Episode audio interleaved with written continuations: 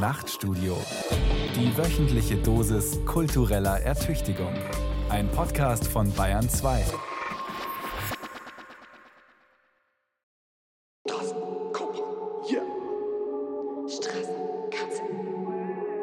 Ihr seid schlimmer als die Grippe-Influenza. Ohne Filter seht ihr aus wie Gespenster. Für ein paar Likes springt ihr gleich aus dem Fenster. Influencer, Influencer. Was ist das denn? Oliver Pocher und seine Frau Amira. Die Grippe-Influencer. Originell ist anders. Mag sein, aber die Reaktionen auf den Song sind fast durchweg positiv. Ob das an den Rap-Künsten des Ehepaars Pocher liegt? Wohl eher am Thema des Songs. Influencer scheinen das Hassobjekt der Zeit zu sein. Oder besser, InfluencerInnen. Gleich nach Nazis und Michael Wendler. Für 100 Likes. Dein Fit VAT ist der letzte Scheiß. Und dein Anwalt droht ohne einen Beweis, kein Streit. Influencer zu hassen, zu verachten oder zumindest zu belächeln. Darauf können sich wirklich alle einigen. Bis auf die vielen Follower. Klar. Trotzdem, Comedians machen sich über Influencer lustig. Eltern schütteln den Kopf. Alte weiße Männer rümpfen die Nase. Von Feministinnen kommt Kritik.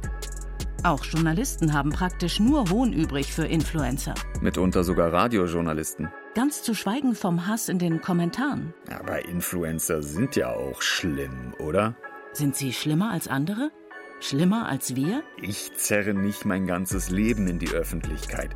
Und ich bin auch nicht süchtig nach Likes. Ich präsentiere auch keine schöne, heile Welt oder mache Kasse mit geheuchelten Produktempfehlungen. Vielleicht hättest du das aber gern. Mehr Likes und ordentlich Geld. Vielleicht sagt der Hass ja mehr aus über diejenigen, die die Influencer so sehr hassen. Vielleicht liegt es an der Dauerverblödung und Massentäuschung, die die Influencer betreiben. Vielleicht ist es Unverständnis. Vielleicht liegt es an der Selbstverliebtheit der Influencer. Vielleicht ist es ganz gewöhnlicher Kulturpessimismus. Vielleicht liegt es daran, dass Influencer keinen richtigen Beruf haben. Vielleicht steckt noch viel mehr dahinter.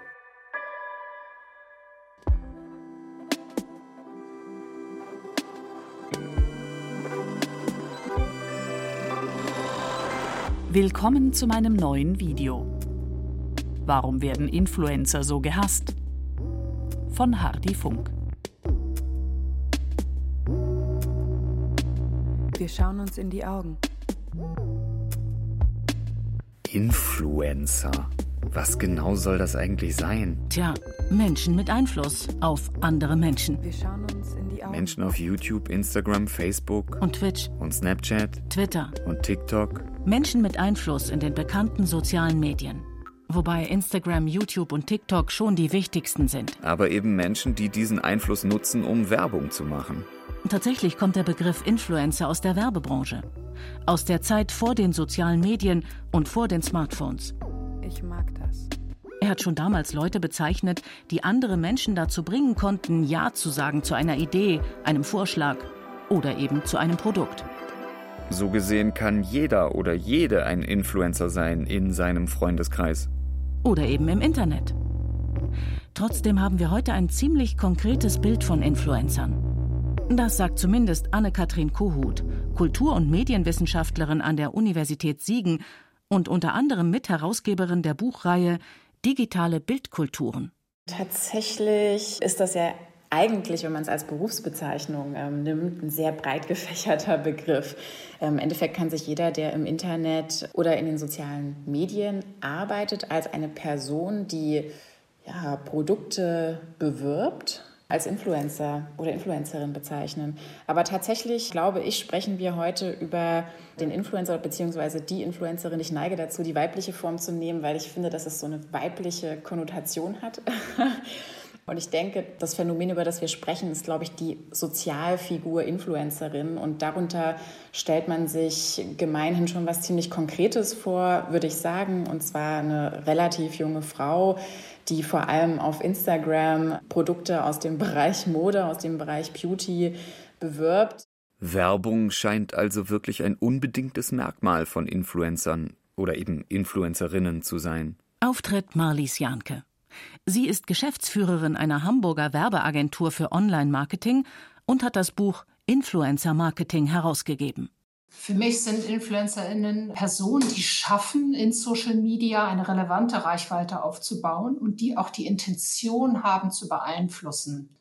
Für mich sind Influencer Kinder des Medienwandels. Das heißt, dass äh, wir dieses Jahr zehn Jahre Instagram feiern und viele junge und nicht mehr ganz so junge User, insbesondere von Instagram, ganz spannende, tolle neue Medienformate in Instagram geschaffen haben. Nicht nur in Instagram, sondern natürlich auch auf YouTube und auf den anderen Social-Media-Kanälen. Und was ist eine relevante Reichweite? Die bekanntesten Influencer in Deutschland haben je nach Plattform 1 bis 5 Millionen oder sogar 10 Millionen Follower und erreichen täglich 10 bis Hunderttausende Leute mit ihren Videos und Posts. Aber auch mit wenigen tausend Followern kann man schon als Influencer durchgehen. Wenn man ein ganz spezielles Thema hat und deswegen interessant ist für Firmen, die ihre ganz speziellen Produkte bewerben wollen. Trotzdem stimmt also das Klischee von der Influencerin im Teenageralter, die vor dem Spiegel in ihrem Kinderzimmer Schminktipps gibt. Ja, aber das ist nur eine Art Influencer unter Tausenden, sagt Marlies Janke. Ihre Firma führt eine Datenbank, in der sich Influencer registrieren können, die mit Unternehmen zusammenarbeiten und Werbung machen wollen. Und die zeige, es ist nicht alles Baby, wo Influencer draufsteht meiner äh, Erfahrung sagen, dass wir eine Datenbank hatten mit 13.000. Also 13.000 Influencer, die sich bei uns registriert haben. Gerade auch diese spannenden Special Interest Influencer können wir sie vielleicht nennen. Influencer, die bestimmte Lebensphasen wie meine wegen Schwangerschaft begleiten. Es gibt aber auch Influencer, die sich wirklich fokussieren auf ihr Fachthema, Angeln, um jetzt irgendein Beispiel zu sagen. Und meist guckt man nur auf die ganz großen Influencer, die so alles, also ihr ganzes Leben bedienen. Aber das ist tatsächlich nur die Spitze des Eisberges und darunter gibt es ganz viele spannende Influencer, die in hoher Qualität in ihrem Spezialsegment tollen Content erstellen. Es gibt Influencer wie etwa Finn Kliman, die gar keine Werbung machen. Okay, zumindest keine Produktplatzierungen. Was soll das sein? Ein Drehrad, wie die das auch gemacht haben. So sieht das aus. Ja, geil. Was soll das sein? Ein Drehrad. Wofür? Ein Laufrad. Jetzt guck doch mal. Ich habe was. Ich verstehe nicht, was man damit machen soll. Das habe ich auch nicht verstanden. Das ist doch scheiße. Aber er ist schon die krasse Ausnahme. Ja. Vielleicht auch, weil er lange einen Teil seines Geldes mit einem Kanal bei Funk verdient hat, dem jungen Angebot von ARD und ZDF. Er hat einen Webshop, auf dem er Klamotten und Accessoires verkauft. Und er ist hauptsächlich bei YouTube zu Hause wo man ja Werbung schalten kann vor den Videos und in den Videos. Er muss also nicht selbst Dinge bewerben und in die Kamera halten. Die meisten anderen Influencer müssen das aber, um überhaupt Geld zu verdienen. Auch auf YouTube. Die Plattformen selbst, also YouTube, Instagram, TikTok und Co, verdienen Milliarden mit den Inhalten, die die Influencer erstellen. Aber die Konzerne geben gar nichts oder nur Bruchteile dieser Einnahmen weiter an die Influencer. Und so können nur wenige große Influencer von der Beteiligung an den Werbeeinnahmen leben. Ein wichtiger Punkt, warum Influencer eben Werbung machen müssen, sagt Online-Marketing-Expertin Marlies Janke. Wie Sie richtig gesagt haben, gibt es bei Instagram keine Möglichkeit, sonst zu partizipieren an dem Erfolg von Instagram. Und die Werbung oder die Zusammenarbeit, Kooperation mit Werbetreibenden ist die Möglichkeit, eben ein Stück weit auch damit Geld zu verdienen. Ich hab mit dem Money getalkt. Ich hab mit dem Money getalkt.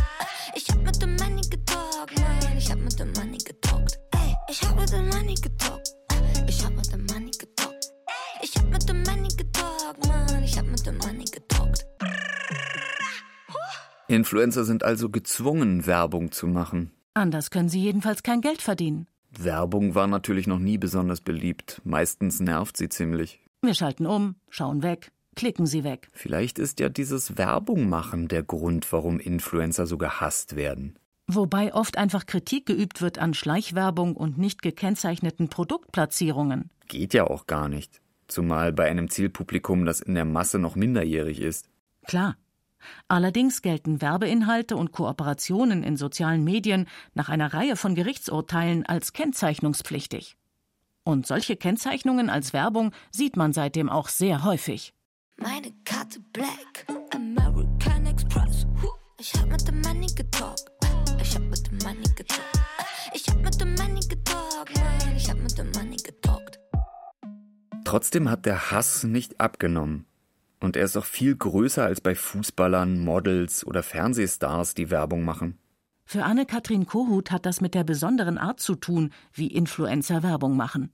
Aus so einer kulturkritischen Perspektive ist Werbung generell manipulativ.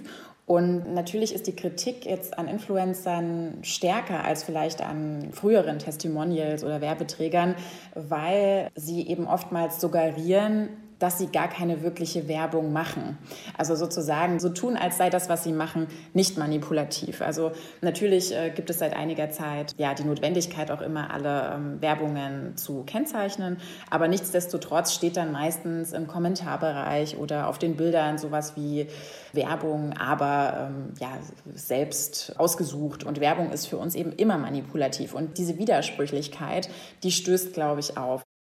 Klar, wenn Manuel Neuer Werbung macht für Coca-Cola, dann wissen wir, dass er das für Geld macht und möglicherweise gar nicht so begeistert ist von seiner Coke Zero. Das ist bei Influencern anders.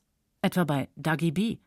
Sie ist mit knapp vier Millionen Followern auf YouTube eine der Top-Influencerinnen Deutschlands.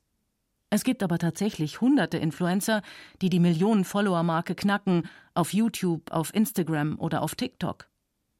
Bei Dagi B jedenfalls klingt Werbung so. Eure Dagi und herzlich willkommen zu einem neuen Video von mir. Heute habe ich mal wieder eine einen DM-Haul für euch, weil mein letzter wirklich schon drei Monate her ist. Und weil ich umbe, umbe, umbe, umbe, umbe, weil ich unbedingt zu DM musste, weil wir morgen nach Mallorca fliegen mit der ganzen Gang.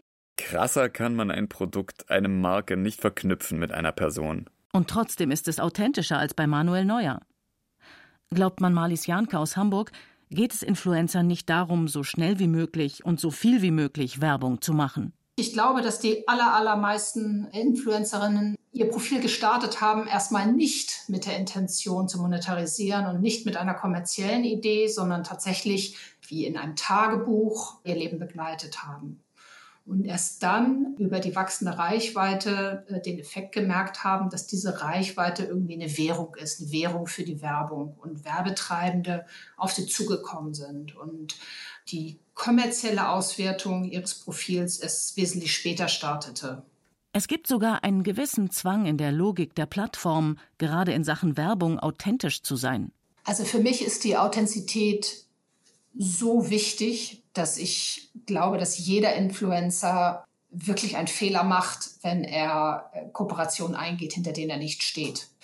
Es ist nun mal kein Magazin, wo man eine Anzeige schaltet, sondern es ist ein Mensch mit seinen Wünschen und Zielen und Erfahrungen. Und die Follower merken sehr schnell, ob etwas aufgesetzt ist oder ob das echt ist. Ich hab mit dem Money getalkt, Mann, ich hab mit dem getalkt. Es bleibt die Frage, ob Influencer vor der Kamera wirklich so echt sind, wie sie behaupten. Wobei das keine neue Frage ist. Menschen in den Medien haben schon immer behauptet, authentisch zu sein. Und das war schon immer zweifelhaft. Klar, wie authentisch war jemand wie Verona Feldbusch wirklich? Wie authentisch sind die Geissens? Wie authentisch waren und sind all die Big Brother und Dschungelcamp-Bewohner, all die Bauern, die Frauen suchen und all die Frauen, die die Familien tauschen? Im Fernsehen war irgendwann klar, dass hier das meiste geskriptet ist, dass hier alle eine Rolle spielen oder verzerrt dargestellt werden. Vielleicht braucht es noch etwas Zeit, bis sich diese Erkenntnis auch für die sozialen Medien durchsetzt. Es gibt ja Fälle von Burnout unter Influencern. Da wird so lang die Fassade gewahrt, bis es nicht mehr geht. Oder man ist heimlich in Behandlung und zeigt weiter Bilder, die vorher geknipst und gedreht wurden. Es gibt auch plötzliche Weigerungen von Influencern, weiterhin das komplette Privatleben zu zeigen, weil die Kommentare doch zu belastend waren. Auch da hat die Fassade nicht gehalten. Vielleicht sind Influencer trotzdem nicht so plump unauthentisch, spielen keine so übertriebene Rolle, wie das im Fernsehen der Fall war und ist? Bleibt der Vorwurf der Kennzeichnung der Werbung. Inzwischen sieht man heute eigentlich ständig den Hinweis Werbung. So dezent wie unmissverständlich platziert im Text unter den werblichen Posts, den Stories, den Videos und bei Videos auf YouTube sogar in den Videos selbst. Was früher verschleiert wurde, scheint heute also peinlichst genau beachtet zu werden. Diese Kennzeichnung als Werbung schadet weder dem Ruf noch der Authentizität der Influencer. Im Gegenteil, sagt Marlies Janke. Es haben ja auch Studien stattgefunden, ob die Kennzeichnung die Werbewirksamkeit senkt. Das ist aber nicht so, sondern es ist so, dass die Follower anerkennen, wenn jemand eine Werbung macht und sie kennzeichnet, dass dieser Influencer eher in ihrem Wert steigt. Und tatsächlich ist es so, dass auch Unternehmen, wenn sie es richtig machen wollen, darauf achten sollten, dass ihr Produkt auch wirklich zum Influencer passt. Und zwar nicht nur, wir stellen Sportartikel her, wir brauchen einen Fitness-Influencer, sondern dass es so richtig passt. Also es gibt ganz verschiedene Aspekte, sowohl qualitative als auch quantitative. Ein qualitativer Aspekt wäre zum Beispiel die Sprache. Also wenn ich ein seriöses Produkt habe, dann möchte ich auch einen Influencer haben, der in gutem Deutsch spricht, eine Kommasetzung beherrscht und in einer Tonalität aktiv wird, die zu mir als Marke passt. Ein quantitativer Aspekt wäre zu schauen, wie oft wirbt der denn? Also wie viele weitere Kooperationspartner hat er bereits? Und dann zu sagen, ich finde den immer noch interessant oder ich finde ihn nicht mehr interessant, weil er zum Beispiel mit meinem Mitbewerber bereits aktive Kooperation eingegangen ist. Und die Auswahl ist wirklich riesig. Marlies Janke nennt die Zahl von 13.000 InfluencerInnen aus dem deutschsprachigen Raum, die allein ihre Marketingfirma gleichzeitig in der Datenbank hatte, um sie an Unternehmen zu vermitteln. Kein Wunder, dass es zu so gut wie jedem Thema passende Influencer gibt. Für Beauty und Mode sowieso. Genauso für Games, Fitness, Heimwerken, Gärtnern. Essen, Gesundheit, Nachhaltigkeit, Reisen. Autos, Bikes, Haustiere, Pflanzen. Kunst, Bücher, Design, Musik. Auch für jede Lebensphase. Schule, Ausbildung, Studium, Partnerschaft, Schwangerschaft, Ehe, Kinder. Und für jede Community, schwul oder lesbisch, afrodeutsch oder deutsch-türkisch. Zum Teil sind das Mikroinfluencer oder Special Interest Influencer. Die haben oft gar keine so große Reichweite, wenige tausend Follower oder Abonnenten vielleicht, dafür genau ein Thema, für das sie brennen. Und können damit trotz ihrer kleinen Reichweiten auch schon Geld verdienen, sagt Marlies Janke insbesondere Influencer, die sich fokussieren auf einen kleineren Themenbereich. Da reicht es völlig aus, dass die eine geringere Reichweite haben. Das ist auch irgendwie logisch, denn je kleiner meine Followerschaft ist, desto glaubwürdiger und näher dran an diesen Followern bin ich. Das heißt, wenn ich 1000 Follower habe, kriege ich äh, vielleicht 10% Likes und 5% Kommentare. Wenn ich aber das Zehnfache habe, werden die Likes und die Kommentare nicht das Zehnfache sein, sondern deutlich weniger. Und das macht diese kleineren Influencer sehr interessant. Diese kleineren Influencer bekommen den Hass auch gar nicht so ab. Die erscheinen vielleicht sogar liebenswert, fast nerdig. Der Hass wird eher ausgekippt über den bekanntesten Influencern und Influencerinnen. Etwa Lifestyle-Influencern wie Bibis Beauty Palace, Dagi B und Julian Co oder Games-Influencern wie Montana Black oder Unge. Was viel mit dem Widerspruch zu tun hat zwischen dem Manipulativen der Werbung und dem zumindest behaupteten Authentischen des Auftritts. Zumal diese Form der Werbung komplett ohne Vorbild ist, wie Anne-Kathrin Kohut von der Uni Siegen erklärt. Ja, also ich glaube ehrlich gesagt, dass diese Art von Werbung wirklich völlig neu ist. Ich denke, dass Werbung so persönlich ist und so emotional ist und so an einzelne Personen geknüpft ist, ähm, die das in, ja, in quasi so eine Doku-Fiktion einspannen. Das würde ich sagen, hat in diesem Ausmaß keine Vorläufer. Vielleicht ist der Hass aber auch so groß, weil Influencer und Influencerinnen nur Werbung machen und keinen anderen Beruf haben. Berühmten Menschen, die dann auch Werbung machen sind akzeptiert, weil sie aus einem bestimmten Grund berühmt sind. Sie sind tolle Fußballer, sie sind tolle Schauspieler. Also sie haben in welchem Segment auch immer bewiesen, dass sie etwas können. Ich glaube, das Problem, das wir bei den Influencern ein Stück weit haben, ist, dass die berühmt sind, weil sie Influencer sind. Also es kommt noch nicht genug Wertschätzung für den Fakt, dass da jemand geschafft hat, relevante Reichweite aufzubauen und auch diese relevante Reichweite zu halten. Also ein wie auch immer geartetes Entertainment-Format letztendlich bedient. Ich bin das Handy süchtig, nein, Eure. Ich schau nur gerne in mein Handy rein, Eure. Ziemlich geil, Eure, schon 100 Likes, Eure. Das muss ich jetzt gleich mal teilen, Eure.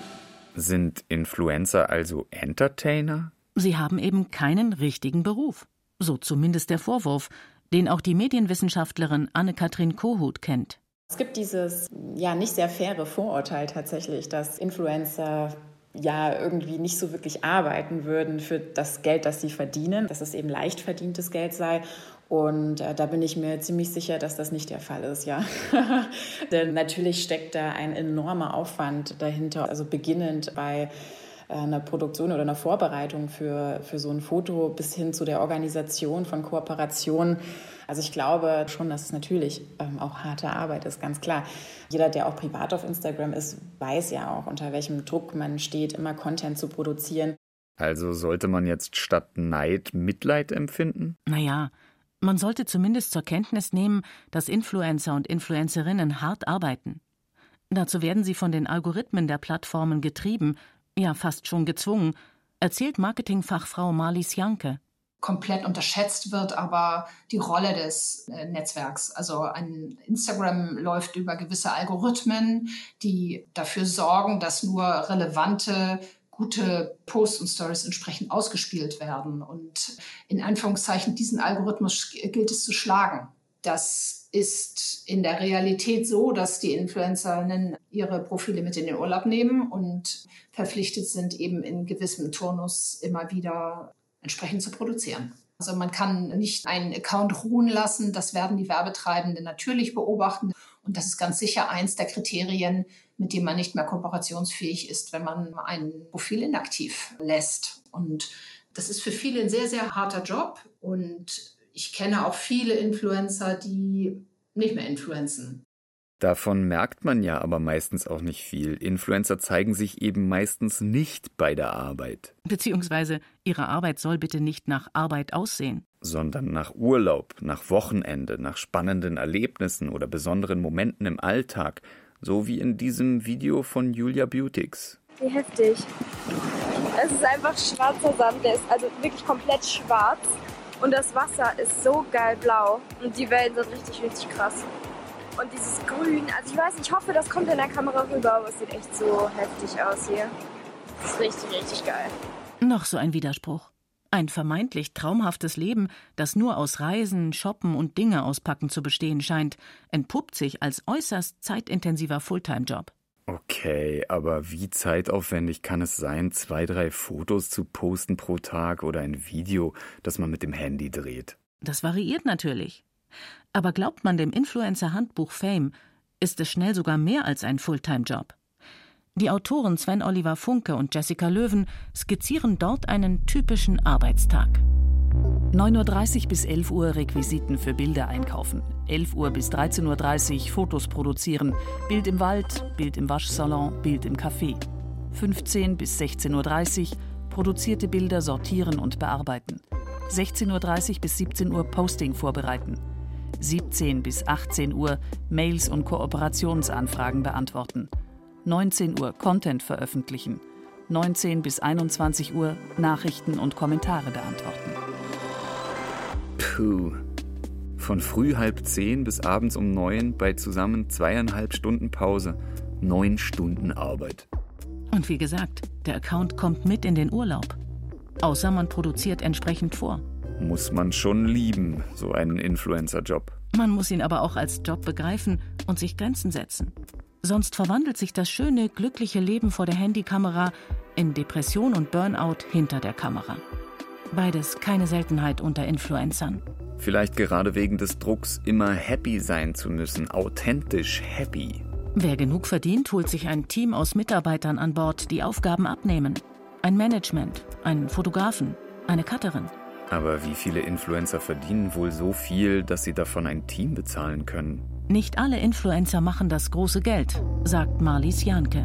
In der medialen Darstellung sind Influencer ja immer die Stars und Sternchen in der Glitzerwelt, die angebliche, ich weiß nicht, XY-Beträge kassieren. In der Realität sieht das ja wie so oft etwas konservativer aus. Und wir haben Werbekampagnen, die ausgeschrieben werden im sehr kleinen dreistelligen Bereich, wo Influencer keine großen Summen bekommen.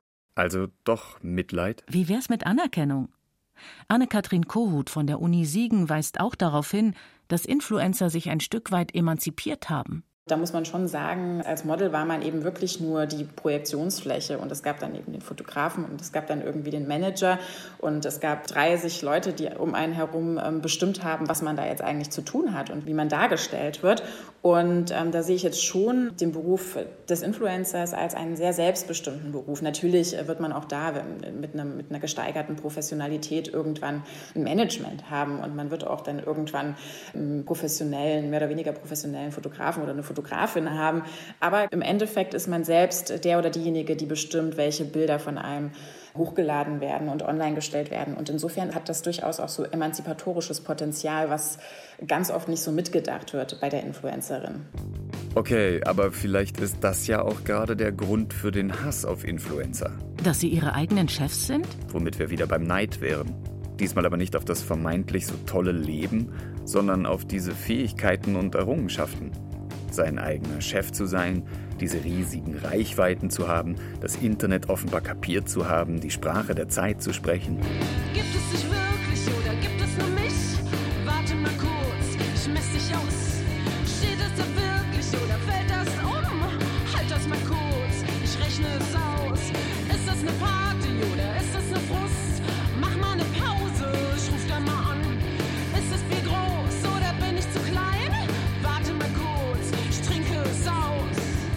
Influencer, um einen weiteren Gedanken ins Spiel zu bringen. Influencer verkörpern die Zukunft der Arbeit. Denn sie tun, was von uns allen bald gefordert ist. Den Job lieben und für die Firma brennen. Privates und Berufliches vermischen, ohne zu murren. Dabei immer schön authentisch bleiben. Und sich ein unverwechselbares Profil zulegen. So beschreibt zumindest der Soziologe Andreas Reckwitz die aktuellen Anforderungen an Angestellte wie Selbstständige. Es reicht eben nicht mehr, einen guten Abschluss zu machen. In seinem Buch Die Gesellschaft der Singularitäten schreibt er, Den eigentlichen Unterschied für die Anstellung, den Status und den Erfolg macht die Besonderheit der informellen Kompetenzen des Einzelnen aus. Dazu zählen etwa soziale oder emotionale Kompetenz, zu der neben Kooperationsfähigkeit auch Begeisterungsfähigkeit für Neues gehört, unternehmerische Kompetenz, das heißt ein Gespür für günstige Gelegenheiten und Chancenspekulation oder kreative Kompetenz.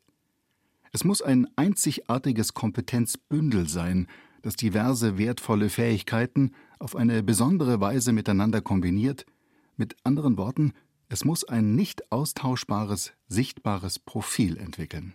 Und das betrifft nicht nur die Arbeit, sondern auch die Freizeit, ja, das ganze Leben. Alles muss einzigartig sein und alles muss authentisch sein. Das beschreibt Andreas Reckwitz in seinem aktuellen Buch Das Ende der Illusionen. Selbstverwirklichung ist in der Kultur der Spätmoderne eng mit einem Ideal der Authentizität, des authentischen Lebens, eines authentischen Ichs verknüpft. Authentizität bedeutet hier echt oder stimmig im Sinne von sich in dem, was man tut, möglichst ohne Kompromisse an seinem eigenen wahren Selbst, mit seinen Wünschen, Emotionen und Wertvorstellungen zu orientieren. Entsprechend strebt man idealerweise eine berufliche Tätigkeit an, in der man ganz in seinen spezifischen Talenten aufgehen kann, eine Partnerschaft, in der sich der oder die andere als ideales Gegenüber anfühlt. Alles muss genau zu mir passen. Das klingt tatsächlich sehr nach dem Leben, das Influencer präsentieren. Influencer scheinen auch hier Vorreiter einer Zeitenwende zu sein. Eine Zeitenwende, die uns alle auffordert, ein durch und durch glückliches, erfülltes Leben zu führen. Vom Traumjob bis zur perfekt zu uns passenden Kaffeetasse. Die spätmoderne Kultur des Subjekts ist eine radikal emotionalisierte Kultur. Ganz auf der Linie der sogenannten positiven Psychologie, von der sie beeinflusst ist, preist sie die Hervorbringung positiver Emotionen als zentralen Lebenssinn, Befriedigung, Freude, Erfüllung, Erlebnisse, Genuss, Lust, Begeisterung, Spannung, Leichtigkeit, soziale Harmonie, das Spielerische, Intensität, Resonanz, die Entfaltung des Selbst in all seinen erfreulichen Facetten und Möglichkeiten. Die Paradoxie dieser um positive Emotionen zentrierten Lebensform besteht jedoch darin, dass sie so unbeabsichtigt wie systematisch und in gesteigertem Maße negative Emotionen hervorbringt, Enttäuschung und Frustration, Überforderung und Neid, Wut, Angst, Verzweiflung und Sinnlosigkeit. Das sind natürlich ganz schöne Zumutungen. Für Influencer ganz besonders, die gewissermaßen vom Zeitgeist aufgefordert sind, genau dieses positive Leben ständig präsentieren zu müssen auf ihren Kanälen. Und die, ebenso vom Zeitgeist aufgefordert, so unbewusst wie selbstverständlich, genau dieses Leben auch tatsächlich zu leben versuchen. Wie wir alle. Oder zumindest alle in der neuen Mittelklasse, wie Andreas Reckwitz sie nennt. Und weil man diese Zumutungen spürt, aber kaum jemals erfüllen kann, hasst man eben diejenigen, die das wie kaum jemand anderes verkörpern und auch hinzubekommen scheinen. Und ich sag, nein, nein, nein. Und ich sag, nein, nein, nein. Ich hab keine Zeit. Es gibt natürlich auch Millionen Menschen, die Influencer lieben. Klar, im Grunde ist jeder Abonnent und jeder Follower ein Fan. Beziehungsweise etwas wiederum ganz Neues. Man spricht von einseitigen Freundschaften. Einseitig, weil die Freundschaft nicht erwidert wird? Weil sie gar nicht erwidert werden kann. Millionen junger Follower, die den Alltag ihrer Idole Tag für Tag verfolgen, bis in den Kleiderschrank hinein und bis auf die Bettkante. Und auf der anderen Seite ein Influencer, eine Influencerin, die niemals Hunderte und Tausende Kommentare beantworten können. Oder sogar jemand dafür bezahlen, die Kommentare zu bearbeiten. Was die Follower nicht groß zu stören scheint. Es bleibt dabei. Influencer bekommen eigentlich mehr Love als Hate. Übertriebene Liebe. Oder wie Julian Bam sagen würde: Ihr da draußen seid unser Aufwind. Ihr, die Community, ihr treibt uns voran. Ihr bringt die Papierflieger zum Gleiten. Und wir alle schauen dem in die Luft geworfenen Papierflieger beim Gleiten zu und freuen uns gemeinsam, solange er in der Luft bleibt. Und das ist, was uns verbindet. Offenbar geben Influencer ihren jungen Followern eher was eigentlich? Orientierung zum Beispiel. Ein Kompass für die immer komplexer erscheinende Welt. Sicher auch ein Schuss Eskapismus, eine Flucht in eine so aufgeräumte wie unterhaltsame virtuelle Welt. Sie schenken ihren Followern eine Dazugehörigkeit, gerade angesichts einer sich immer mehr aufspaltenden Gesellschaft mit tausenden Blasen und Communities. Und der schwindenden Bedeutung bisheriger jugendkultureller Szenen. Pop hat seine besten Tage hinter sich. Influencer verhelfen ihren Fans zu einer Pause vom Perfektionismus. Zumindest diejenigen, die so viel Authentizität aufbringen, dass sie auch kleinere Missgeschicke oder größere Fehltritte nicht verbergen. Selbst die professionellsten Influencer-Videos sind immer noch unperfekter als das, was in den Fernsehern der Eltern- und Großelterngeneration läuft. Sie helfen beim Herausbilden der eigenen Identität. Die tausende Influencer sind natürlich ideale Folien, von denen man sich abgrenzen kann, und andere perfekte Role Models. Influencer sind sowas wie die Popstars des Social Web. Sie sind sowas wie die Bravo des Social Web. Sie sind sowas wie das Teleshopping des Social Web. Sie sind von allen dreien etwas und noch mehr. Sie sind auch sowas wie der Traumberuf dieser Tage für viele der Follower, weiß die Medienwissenschaftlerin Anne-Kathrin Kohut. Denn Influencer als Beruf ist erstmal ja was sehr positiv konnotiertes. Also ich meine, es ist ja das, was heutzutage, glaube ich, fast jeder Teenager werden will. Ja. Also einer der beliebtesten oder angestrebtesten Berufe überhaupt. Entsprechend gibt es auch unzählige Handbücher und Anleitungen für junge Leute, die erklären, wie man erfolgreicher Influencer wird. Zum Beispiel das erwähnte Fame, das Handbuch für Influencer. Oder Play, das Handbuch für YouTuber. Das Influencerinnen-Handbuch, dein Ratgeber für eine nachhaltige Karriere. So wird man Influencer, machen, was man liebt und Geld damit verdienen. Instagram-Influencer werden. So schaffst du's auch. Instagram-Marketing für Anfänger, Schritt-für-Schritt-Anleitung. Ist der Hass auf Influencer am Ende eine Sache des Alters, der Generationenkonflikt des 21. Jahrhunderts? Die Eltern und die älteren Leute verstehen Instagram und YouTube einfach nicht, geschweige denn TikTok. Und verachten deshalb die Influencer als Aushängeschild der neuen digitalen, für sie viel zu schnellen Welt. Zumal die Kinder sollen schließlich raus an die frische Luft und nicht die ganze Zeit auf ihre Handys starren. Das wäre dann der ganz klassische Kulturpessimismus. Mit Nikotinfingern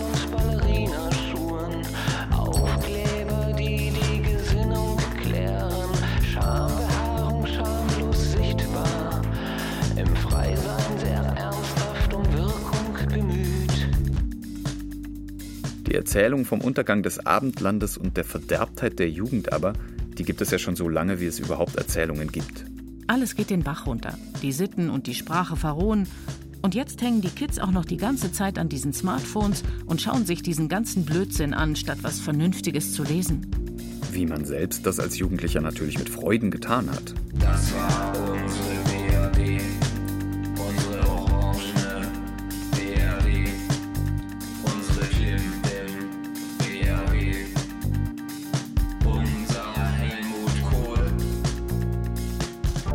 Anne-Kathrin Kohut stellt diesen Kulturpessimismus in einen größeren Zusammenhang.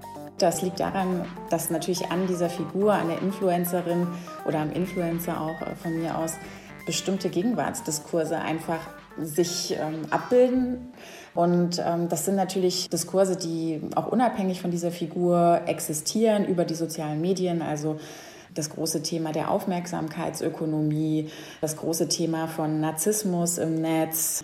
Ja, und natürlich kommen dann auch so ganz klassische kulturkritische Argumentationsmuster immer wieder auf, auch im Zusammenhang mit der Influencerin. Ich finde, das deckt sich zum Teil total, also so Konsumkritik und äh, Kritik an Influencern.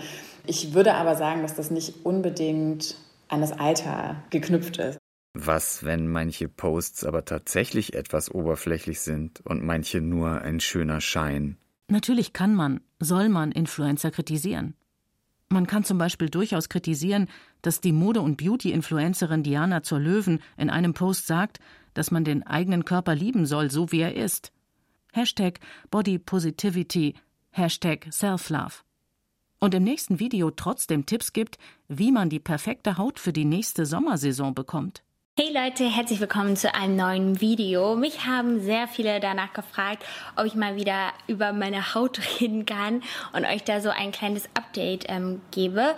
Und ich dachte, ich kombiniere das mal so ein bisschen, nicht nur mit dem Gesicht, sondern auch mit der Haut generell, also auch so ein bisschen jetzt gerade im Sommer, wenn man anfängt, immer kürzere Sachen zu tragen, will man ja auch straffe Haut haben.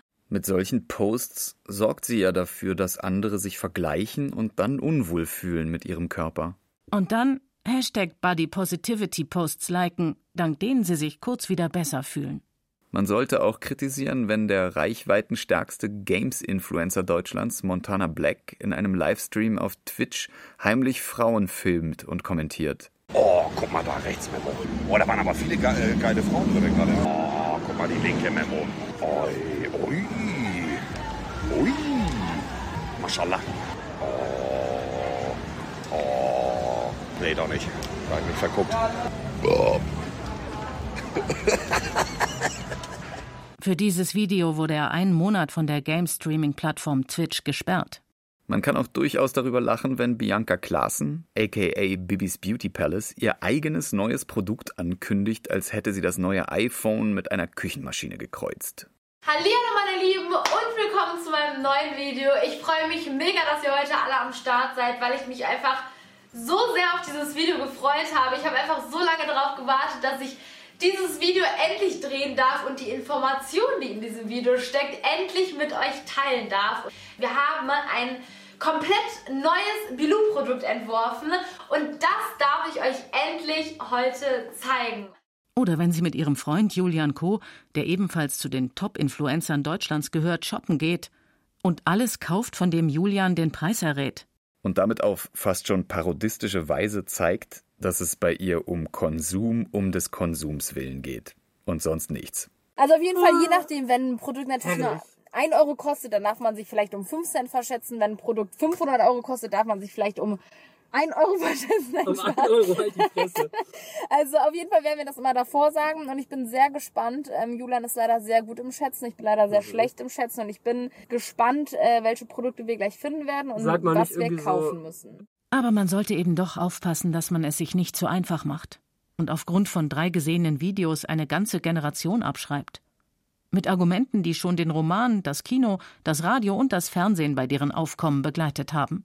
Einspruch. Die Kritik kommt ja nicht nur von den Alten, die es einfach nicht kapieren. Sie kommt, und das wieder durchaus berechtigt, genauso etwa von jungen Feministinnen, sagt Anne-Kathrin Kohut. Ich glaube schon, dass es der Grund dafür ist, dass es im Endeffekt Kritik aus zwei Richtungen gibt. Einerseits ähm, ja aus so einer sexistischen Perspektive heraus, ja, also aus einer frauenverachtenden Perspektive vielleicht auch heraus, aber umgekehrt auch ähm, ja gibt es natürlich viel Kritik von Feministinnen, die dann natürlich in diesen Darstellungsweisen oder Selbstdarstellungsweisen von Influencerinnen äh, wiederum so veraltete Frauenbilder, veraltete Rollenbilder sehen, die ihnen dann auch irgendwie anachronistisch erscheinen.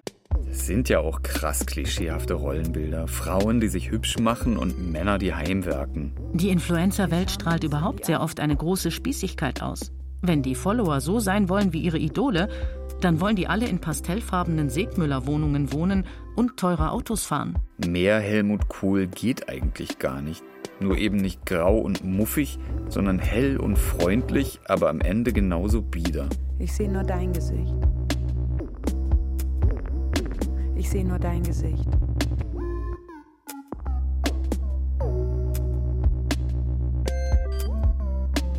Deine Augen fragen, stimmt's? Meine Augen sagen ja. Jetzt reden wir tatsächlich die ganze Zeit von der Influencerin, die Beauty-Tipps gibt und ihre neuen Kleider präsentiert. Dabei gibt es ja wirklich noch viele, viele andere. Es gibt die Gamer, die in ihren Let's Plays auf YouTube oder Twitch die neuesten Spiele präsentieren und durchspielen. Es gibt Interior Design Influencer. Es gibt Influencer, die gesunde Ernährung propagieren. Es gibt Plantfluencer, die ihre Zimmerpflanzen hübsch arrangieren und fotografieren. Es gibt Bookstagrammer, die auf Instagram ihre liebsten Bücher präsentieren. Es gibt aber tatsächlich auch Influencer, die dich wirklich schlauer machen, die ganz altmodisch Wissen vermitteln. Mighty Nguyen Kim erklärt auf ihrem YouTube-Kanal MyLab naturwissenschaftliche Phänomene und erreicht dort über eine Million Menschen. Mirko Drotschmann, aka Mr. Wissen to Go, macht sowas wie Gesellschaftskunde auf YouTube für über 700.000 Abonnenten. Thilo Jung macht auf seinem YouTube-Kanal Jung und Naiv engagierte Politikberichterstattung und erreicht damit über 400.000 Leute. Okay, da gibt es vielleicht eine Handvoll wirklich reichweitenstarker Accounts. Die meisten dieser pädagogisch wertvollen Influencer spielen aber doch auf einem ganz anderen Level, einem sehr viel niedrigeren. Die Politik-Influencerinnen Nine und Lara zum Beispiel haben mit ihrem Account Instapolitik etwas über 10.000 Follower. Auf jeden Fall beachtlich, aber nicht zu vergleichen mit den Millionen Followern der Mode- und Beauty-Influencerinnen. Vielleicht ist dir aber auch jemand wie Luisa Neubauer eine Influencerin? Da stimmt die Reichweite dann wieder, zumindest auf Twitter und Instagram. Authentisch ist sie auch. Muss sie auch sein. Luisa Neubauer darf sich sicher nicht erlauben, mal eben von Berlin nach München zu fliegen. Aber macht sie nicht nebenbei Instagram und Co. und hat genau wie Rapper, Fußballer, Schauspieler und Models eigentlich einen anderen Beruf? Sie ist doch eigentlich Aktivistin und kommuniziert halt über Social Media, weil sie dort die meisten Gleichaltrigen erreicht. Vielleicht muss man ja gar keine korrekten Influencer suchen, um den Kulturpessimisten den Wind aus den Segeln zu nehmen. Anne-Kathrin Kohut von der Uni Siegen etwa macht auf eine positive Entwicklung in der Modewelt aufmerksam, die von den Beauty- und Modeinfluencerinnen losgetreten wurde. Natürlich müssen plötzlich alle etablierten und großen traditionellen ähm, Organe und Institutionen darauf reagieren, was dort passiert, weil andere Ansprüche auftauchen und weil andere ja, Menschen- und Körperbilder ähm, plötzlich auftauchen und auch eingefordert werden.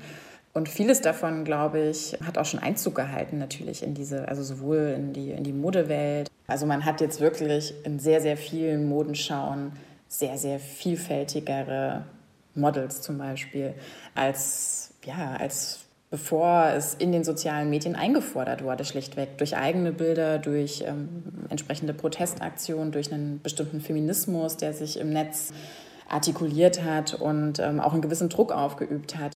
Marlies Janke, Marketing-Expertin aus Hamburg, hebt noch einen weiteren Aspekt des Empowerments hervor. Also in der Tat ist es ja so, dass wir zumeist junge Menschen die Möglichkeit haben, in den Medien Geld zu verdienen. Wir sehen ja über all die Jahre einen großen Budgetshift hin zum Online-Marketing, der nach wie vor da ist. Aber Online-Marketing hieß bis dato, dass die Werbegelder gehen an Google oder Facebook. Eigentlich die beiden, viel mehr kam dann auch nicht. Und im Influencer-Marketing, finde ich, sollte man viel mehr eben auch die Chance sehen, dass hier über ein Medienformat Geld verdient wird. Vielleicht erwartet man auch generell zu viel von Influencern. Und kritisiert sie dann, weil sie diese Erwartungen nicht erfüllen? Influencerinnen, so scheint es, werden immer am Maßstab eines Deutsch-LKs gemessen. Die Kids lesen keine Bücher mehr, schauen nur noch YouTube, Videos, Insta-Stories und TikTok-Videos. Und die Influencer sind schuld. Influencer werden doch meistens gedanklich auf eine Ebene gestellt mit Autoren, Politikern oder Feuilleton-Journalisten und verlieren den direkten Vergleich dann natürlich haushoch. Dabei sollte man sie statt mit Politikern und Intellektuellen vielleicht eher mit Models, Fußballspielern oder eben Popstars vergleichen. Die ja oft nicht zufällig auch Influencer sind. Die Rapperinnen Shirin David und Loredana etwa spielen ganz oben mit in der Influencer-Liga. Genau wie die Rapper Capital Bra oder Bones MC. Bruder, warum holst du denn dein Messer raus? Alles cool und so, warum bist du schlecht gelaunt? Bruder, warum holst du denn dein Messer raus? Alles cool und so, warum bist du schlecht gelaunt? Inhaltlich, oder soll ich sagen vom Content her, kann man Influencer vielleicht am ehesten mit Modezeitschriften und Frauen- oder Männermagazinen vergleichen. Oder eben mit der Bravo. Da fällt der Vergleich, was nun besser oder wertiger ist, schon weniger eindeutig aus. Zumal bei diesen Magazinen die Grenze zwischen Journalismus und Werbung auch immer mehr verwischt. Was ist denn das Neue an den Influencern? Das Neue ist vielleicht viel größer als die Influencer. Die Medienwissenschaftlerin Anne-Kathrin Kohut ich begreife die Influencerin als eine Sozialfigur, an der sich eben sowas abzeichnet wie die Übergangszeit, sag ich mal, in das Zeitalter der sozialen Medien. Ähm, wir hatten bislang das digitale Zeitalter, aber es hat sich durchaus ähm, mit den sozialen Medien nochmal eine komplett neue ja, Medienlandschaft ergeben. Es hat nochmal sehr viel mehr, einen sehr viel anderen Einfluss genommen auf unsere Gesellschaft, auf unsere Politik. Und ich denke, dass die Influencerin eine Figur ist, an der sich dann eben viele Diskurse ähm, entspinnen, die mit diesem neuen Medienwandel nochmal zusammenhängen. Und da gibt es natürlich ein paar negative Dinge, die zusammenhängen mit diesen sozialen Medien.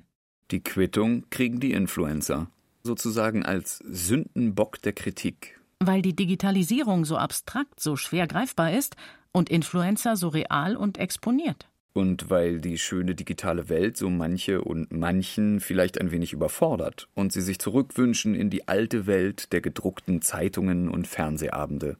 Was nicht passieren wird, wie Marlies Janke bemerkt.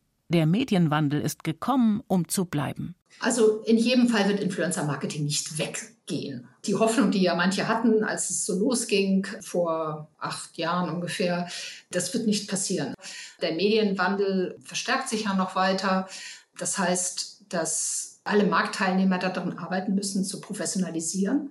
Und je professioneller die Influencer sind und auch die Kampagnen sind, dadurch schaffen wir, dass der Hass geringer wird. Das hat viel damit zu tun, dass im Zuge dieses Medienwandels große Bereiche sich verändern, dass ähm, Öffentlichkeit und Privatheit irgendwie sich anders und neuartig zueinander verhalten. Und wir bewerten alles mit alten Kriterien. Das funktioniert dann nicht so richtig. Da kommt es dann zu Reibungen und deswegen entsteht eben auch diese Kritik und deswegen entsteht dann vielleicht auch dieser Hass. Also alles ein Missverständnis? Es gibt natürlich viele problematische Entwicklungen im Zuge des Aufstiegs der sozialen Medien. Falschmeldungen, Hate Speech und Mobbing, politische Manipulation. Verbreiten von Verschwörungsmythen. Und für alles werden Influencer in Haft genommen? Wohl eher für die neue Art halb privater Öffentlichkeit, die Anne-Kathrin Kohut angesprochen hat. Das hat natürlich eine neue Qualität. Die Trennung von privatem und öffentlichem Leben als eine der Errungenschaften der bürgerlichen Gesellschaft. Wenn die jetzt verloren geht oder aufgeweicht wird, kann sich das schon mal wie eine Zeitenwende anfühlen.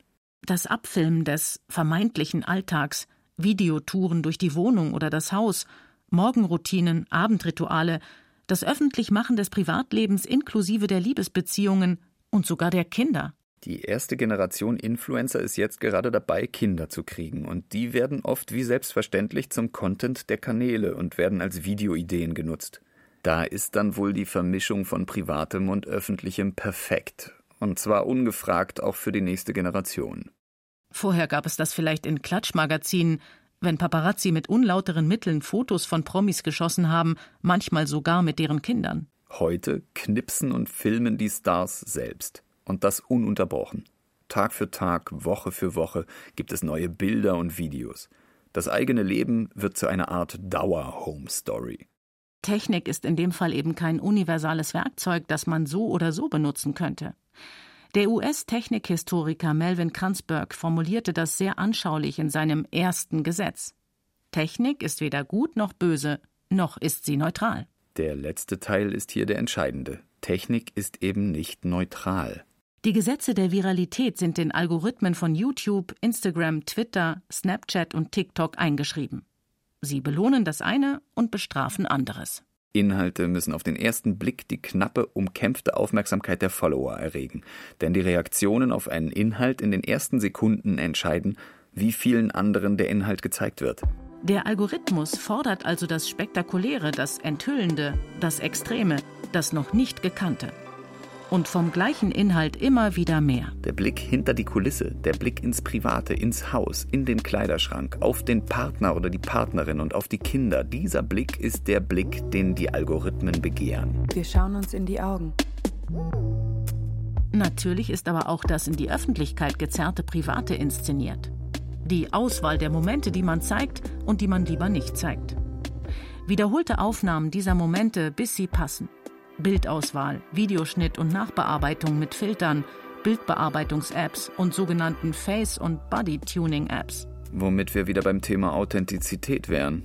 Immerhin haben Influencer die Hoheit über ihr Bild in der Öffentlichkeit, soweit die gerade beschriebenen Algorithmen eine Hoheit zulassen. So schlimm kommen sie einem gar nicht mehr vor.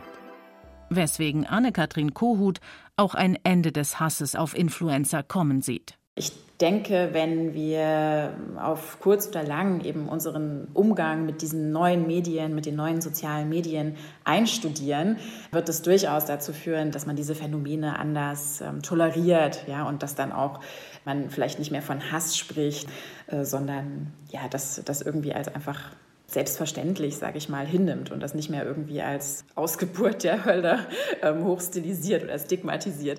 Bis dahin werden aber sicher noch einige Influencer-Witze gemacht werden. Die Pochers haben schon eine Fortsetzung zu ihrem Influencer-Diss-Track angekündigt.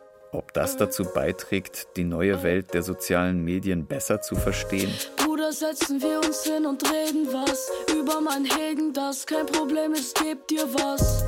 Bruder, bitte sei mal bisschen Bass, lasst uns zusammen bisschen chillen, oder ey. Willkommen zu meinem neuen Video. Warum werden Influencer so gehasst? Von Hardy Funk. Es sprachen Kia Arnzen, Katja Amberger, May und Bijan Samani. Technik Daniela Röder, Regie Ulrich Bassange, Redaktion Thomas Kretschmer. Eine Produktion des Bayerischen Rundfunks 2020.